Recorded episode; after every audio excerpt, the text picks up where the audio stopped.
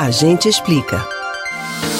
Nem tão recente, mas também não muito antiga, a clonagem de celular causa sérios problemas às vítimas, visto que o trâmite burocrático de reaver os contatos e recuperar o chip quase sempre vem associado a perdas financeiras. Mas você sabe como é realizada a clonagem de celular? E melhor ainda, como fazer para se prevenir? Então, atenção, porque a gente explica. Primeiro é preciso ficar ciente de que a clonagem de celular não é algo simples. Na maioria dos casos, para um ataque bem sucedido, é preciso estar com o celular da vítima em mãos. Somente assim o criminoso consegue instalar programas maliciosos para roubar dados sensíveis.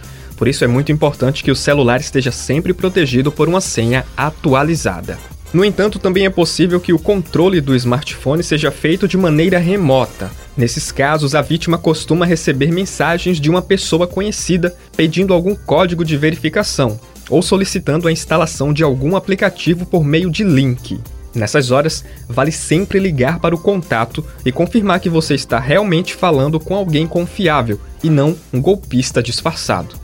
Nos casos em que a clonagem é concretizada, o criminoso toma controle do número de celular e começa a recuperar senhas em aplicativos de banco e redes sociais para futuras chantagens. Vale destacar ainda que, havendo suspeitas de que seu aparelho tenha sido clonado, é necessário entrar em contato com a operadora o mais rápido possível e solicitar um chip novo.